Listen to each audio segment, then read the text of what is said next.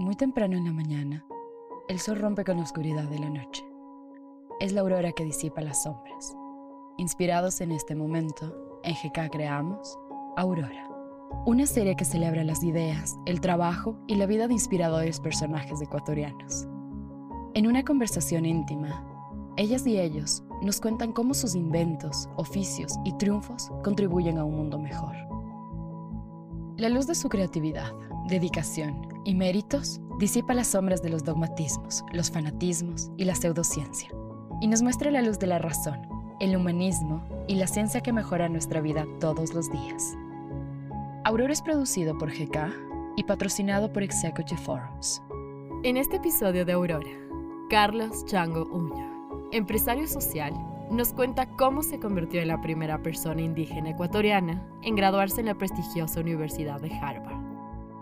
Carlos recuerda su infancia en la pequeña comunidad de Chibuleo, en la Sierra Central del Ecuador, donde aprendió a soñar en grande. Gracias a la determinación de sus padres y a su esfuerzo personal, Carlos Chango se dedica ahora a ayudar a las personas de las comunidades de la sierra. Es parte de una cooperativa de ahorro y crédito y afirma que el Ecuador necesita reconocerse con sus problemas y virtudes. Pero sobre todo, bajo la convicción de que no existen salvadores mesiánicos, sino que el cambio y el éxito depende de nosotros. Bienvenidas y bienvenidos. Hola, buenos días. ¿Cómo estás? Carlos Chango, mucho gusto. Buenos días. ¿Cómo te va? ¿Todo bien? ¿Cómo están ustedes?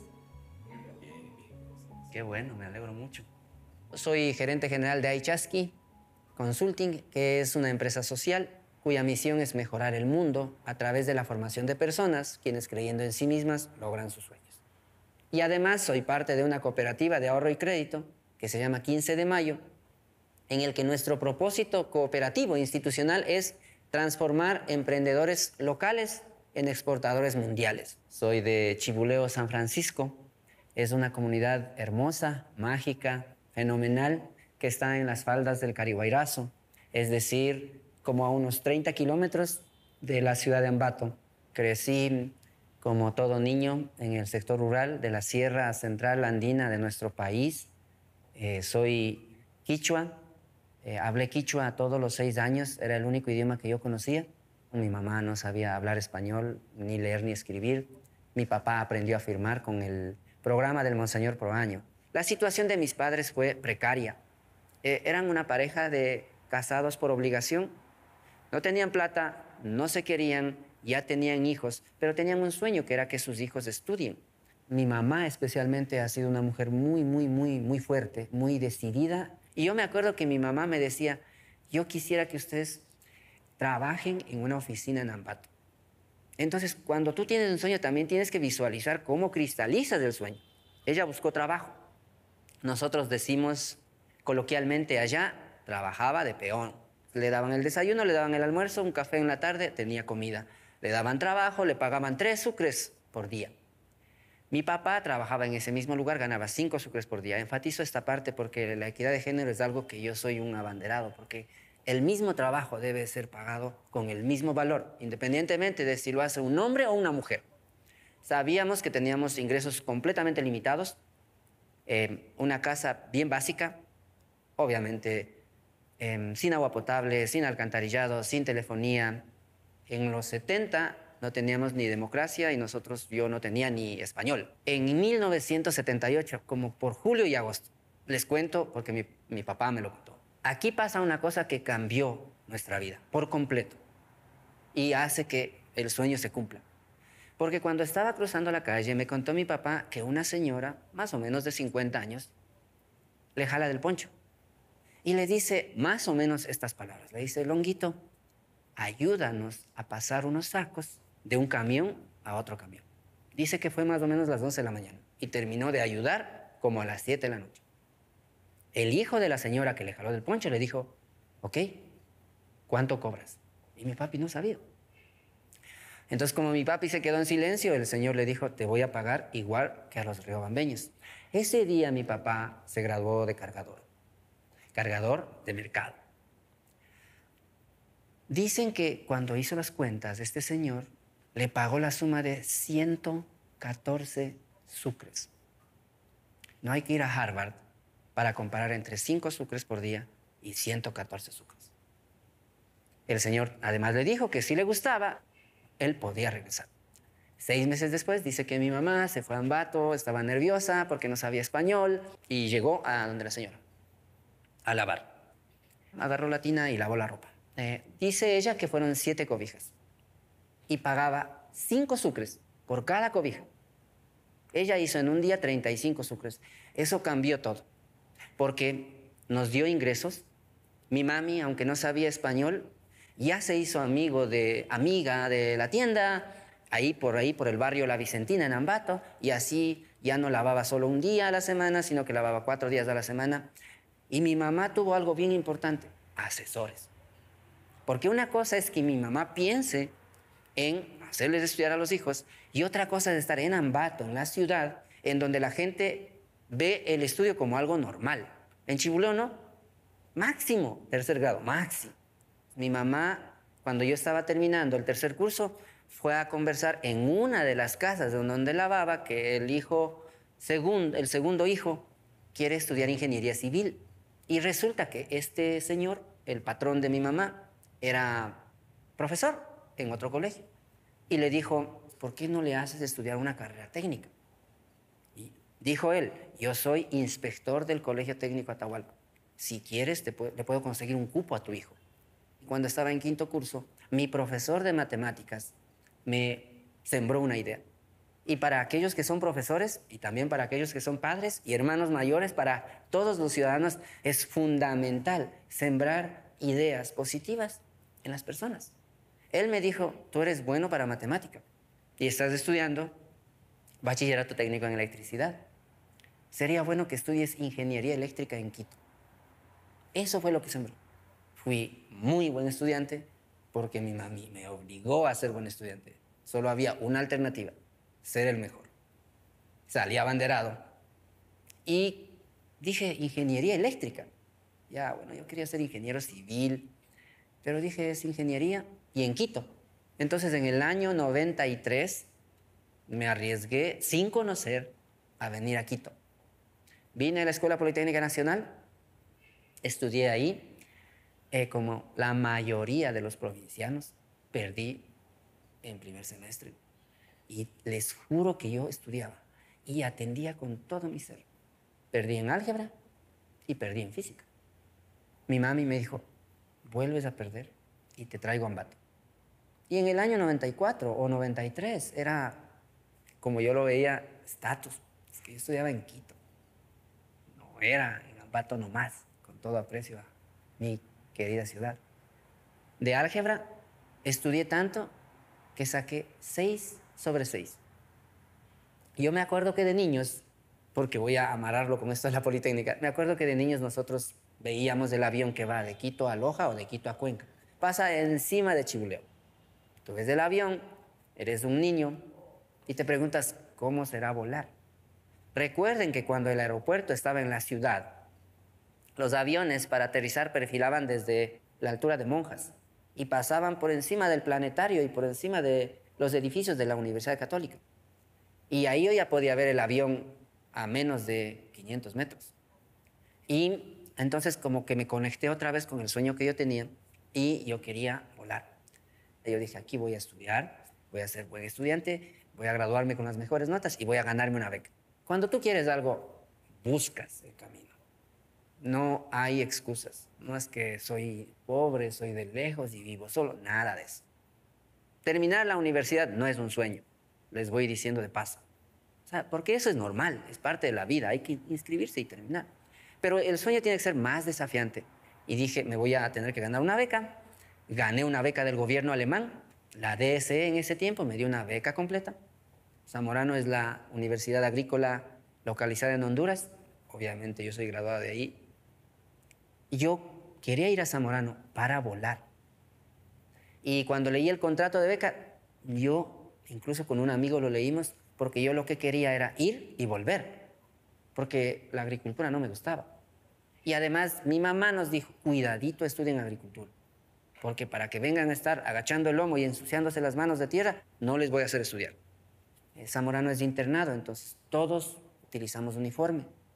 Comíamos en el mismo lugar, la misma comida, recibíamos clases en el mismo lugar, vestíamos todos lo mismo. Yo en ese momento estaba avergonzado de ser indio. Yo me considero y he, tomado la decisión de autoidentificarme como indio. No indígena, indio. Y yo estaba avergonzado. Yo decía, podía nacer en París y nazco en Chibuleo. Pudiendo hablar inglés, hablo quichua. Pudiendo medir 1,80, mido 1,60. Y mis pómulos son así de enormes. No tengo ojos azules. Tenía esta vergüenza de ser indígena. Jamás vine con poncha a la Politécnica Nacional, obviamente. Y nunca dije que soy de Chibuleo. Yo decía que era de Ambato.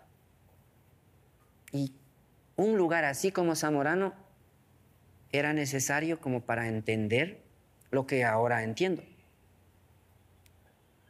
Mi cultura es igualmente respetable que todas las demás. Tenemos costumbres, tenemos idioma, tenemos comida y no es folclore. Yo me acepté que tenía 1,60 de estatura, que hablaba quichua, que me gustaba el cuy, que usaba poncho y que la machca también me gustaba y mis papis eran indios. Hay que aceptarse. O sea, yo soy un ser humano y creo que todos somos iguales en eso, somos seres humanos. Esa es la esencia. Yo me gradué de ingeniero agrónomo en el año 2000 y tuve un problema que muchas personas lo tienen, que es con el inglés. Dado que Zamorano era una universidad inscrita en Estados Unidos, decía, pero nosotros les vamos a pedir que pasen el TOEFL, que en ese tiempo era un paper-based test, que era como papel y grabadora, con 480, que era bien bajito. Y me dieron tres oportunidades para pasar el TOEFL. Y no lo pasé. Yo dije, yo, yo no voy a ir a Ecuador sin título. Yo voy a pasar el TOEFL y tengo que llegar con el título de ingeniero, al menos. Pero al mismo tiempo ocurrió algo, y esta parte es para que las personas aprendan a soñar con locura. Porque es sueño, ya les dije, no es cuestión de ir a la universidad, hay que soñar en grande. Porque hay, varias, hay varios aspectos que me permiten argumentar esto, que es que soñar es gratis. Anda al SRI, no te cobran ni IVA. Soñar es fácil, soñar es casi automático. Tu cerebro está soñando todo el tiempo y si es que tú le das rienda suelta, lo puede hacer con mayor facilidad. No importa dónde naciste, no importa cuál es el color de tu piel, no importa qué es lo que vistes, puedes vestir corbata, puedes vestir poncho, no importa si eres de Cumbayá o San Borondón o eres de Chibuleo, no pasa nada. Soñar en grande yo creo que es una misión del ser humano. Yo no sabía inglés, no había pasado el TOEFL y en ese tiempo llegó un profesor colombiano graduado en Zamorano y al mismo tiempo graduado en Harvard. Y yo quería ir a estudiar en Estados Unidos y decía, bueno, ya el posgrado sí ya lo tengo que tomar con más seriedad porque hasta ese tiempo yo me había dejado llevar por la corriente. Pero ahí dije, yo sí voy a elegir bien porque chuya vida, chuya maestría. Y me fui a preguntar a ese profesor, que recién había llegado, estaba de moda, y le dije, en palabras más, palabras menos, algo como, usted, ¿usted cree que yo pueda ir a Harvard? Y él me dio una respuesta que es fundamental que yo quiero compartir con ustedes, porque no solo es para ir a Harvard, es para la vida. Él me dijo que yo estaba en la mitad de las personas que cree que es posible. Porque también hay una mitad que dice que eso es imposible. ¿Ok? Más aún si no pasas el TOEFL y no tienes el inglés bien. ¿Cómo se te ocurre?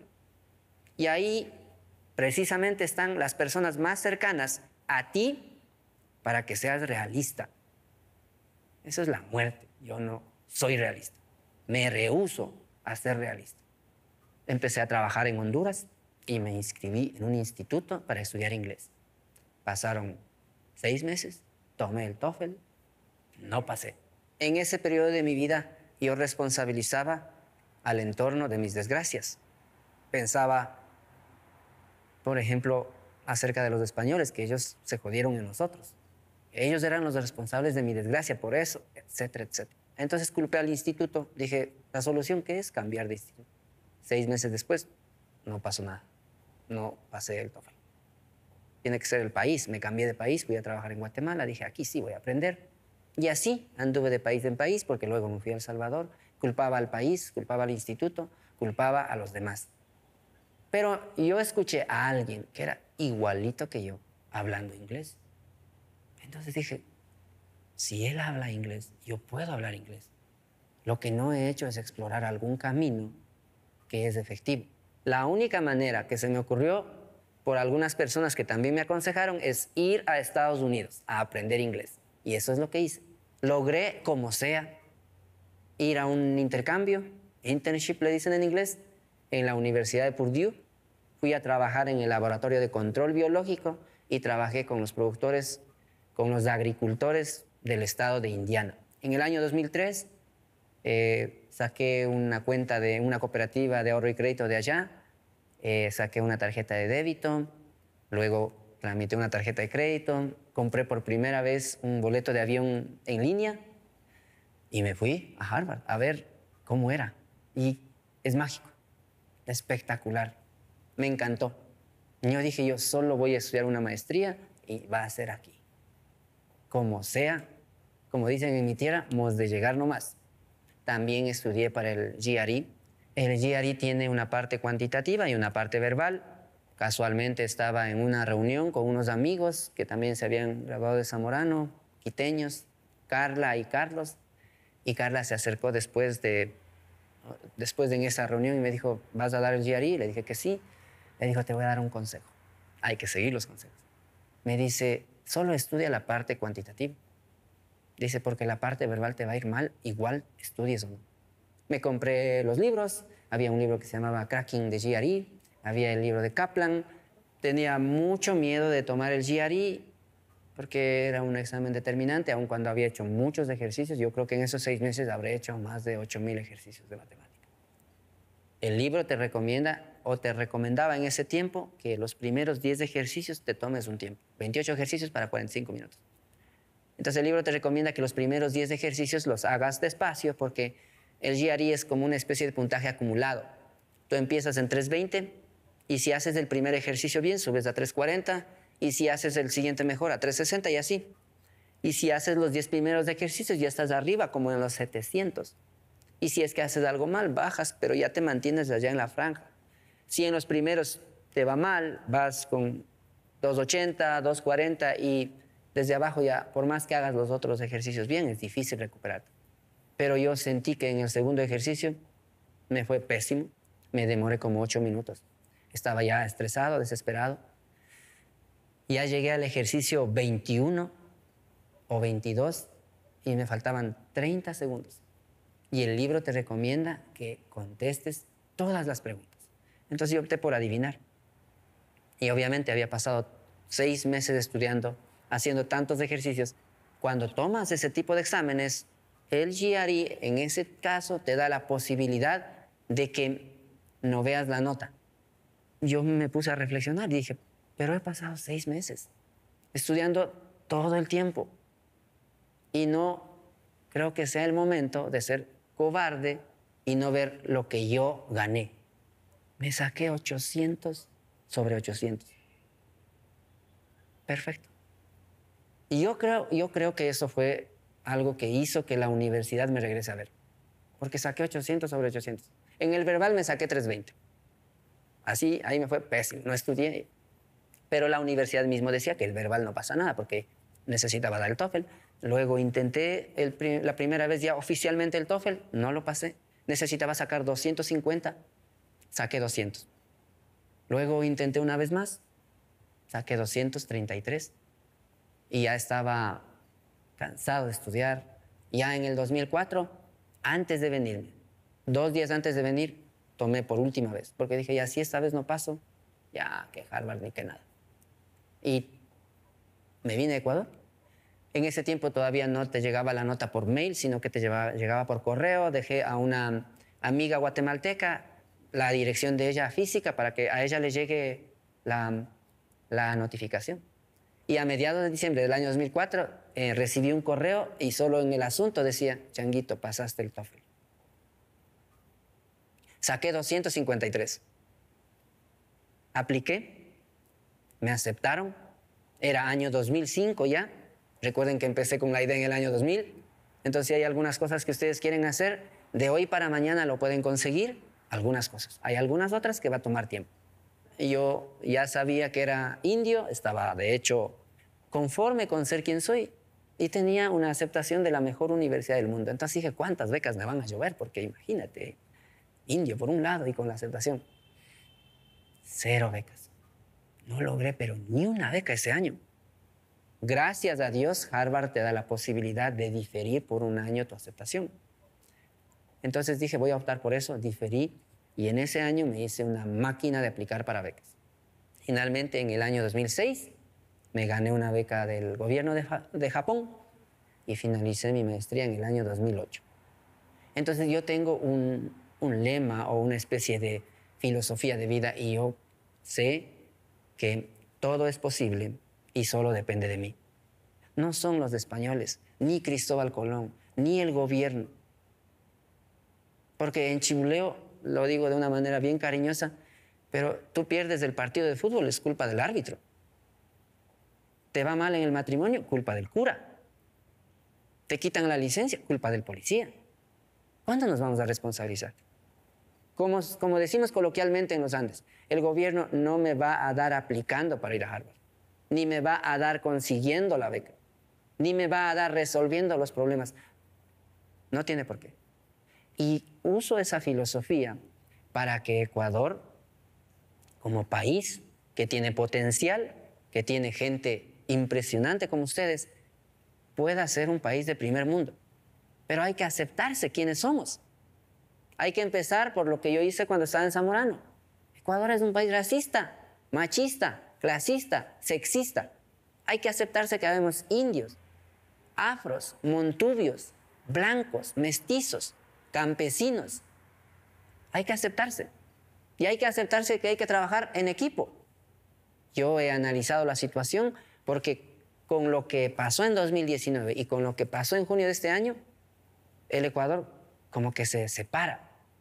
Más allá de que el gobierno y las organizaciones sociales de las nacionalidades y pueblos indígenas estén negociando en una mesa en la conferencia episcopal, nosotros tenemos un rol. Cada ciudadano tiene, para mí, la obligación moral de creer que es posible vivir en un país intercultural. Siempre hablamos nosotros los indígenas de los 500 años pasados. Yo estoy enfocado en los siguientes 500 años. Porque si en el 2492 todavía estamos hablando en América Latina de esto, que esto nos está pasando, ese ya es mi responsabilidad. Ya no es responsabilidad ni de Atahualpa ni de Cristóbal Colón, es mi responsabilidad y yo voy a hacer mi parte para que esto mejore. Esto fue Aurora, una serie sobre inspiradores personajes ecuatorianos, creado por GK y Rodolfo Vaquerizo Alvarado con el auspicio de Executive Forums.